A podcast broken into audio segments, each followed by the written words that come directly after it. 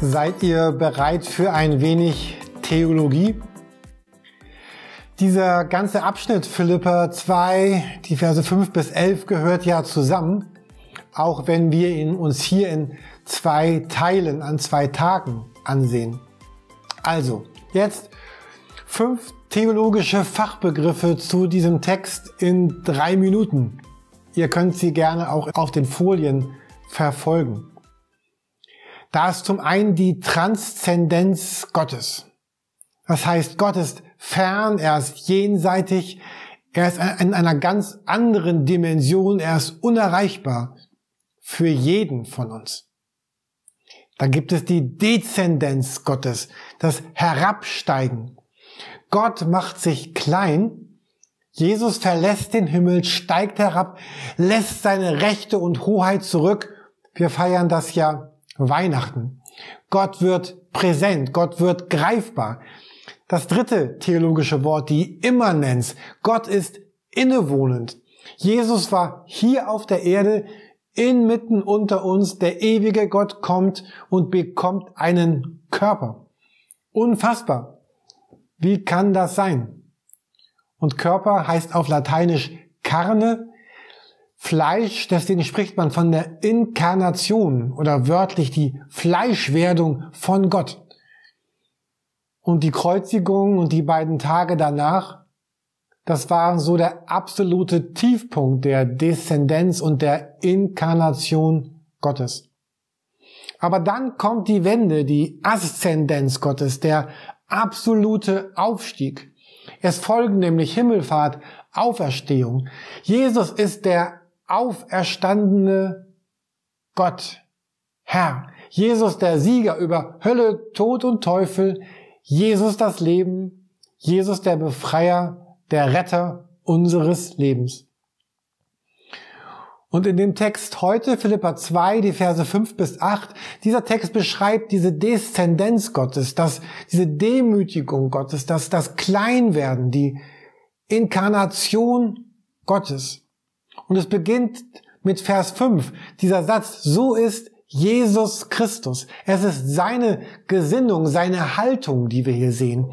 Und Paulus wirbt nun darum, dass diese Grundhaltung, die wir bei Jesus sehen, auch in unserem Leben ihren Platz findet.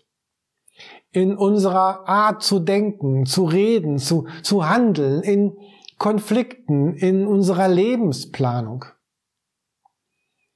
Jesus verzichtet auf seine Rechte, er, er hält nicht fest, sondern er konnte all das loslassen.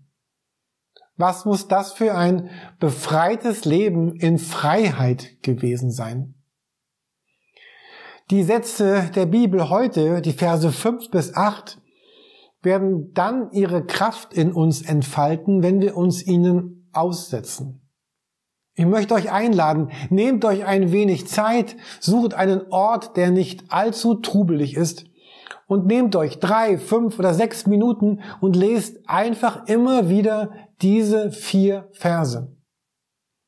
Und schaut darauf, was sie mit euch machen, wie der Heilige Geist dabei Jesus lebendig und, und schön macht und wie er mein Herz anrührt, dass ich sage, ich möchte auch so sein auch so leben. Vielleicht wird es auch ein wenig wehtun. Vorgestern sprachen wir vom Leiden und vom Kämpfen und vom Preis.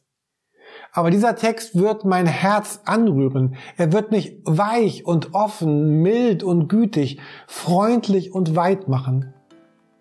Und vielleicht merkst du, oh, ich ver verliere diese Haltung so schnell wieder dann werde ich mich neu einfach diesen Worten aussetzen, bis es wirklich meins geworden ist, was wir hier lesen. Und stellt euch eine Welt vor, voll mit Menschen, die genauso leben. Die auch diesen Text von gestern lesen. Es ging ja um diese Dominosteine, von denen Silvano sprach, die den Text von morgen lesen. Da geht es um die Erhöhung, um die Aszendenz Gottes. Aber Menschen, die beides lieben die beides leben und die beides sind. Und darin segne euch der hohe und gewaltige Gott, der sich nicht zu schade war, klein zu werden, um mit uns zu leben, sein Leben für uns zu geben und in der Auferstehung neu zu erfahren, die Kraft und Stärke Gottes. Und diese segne und behüte euch an diesem Tag.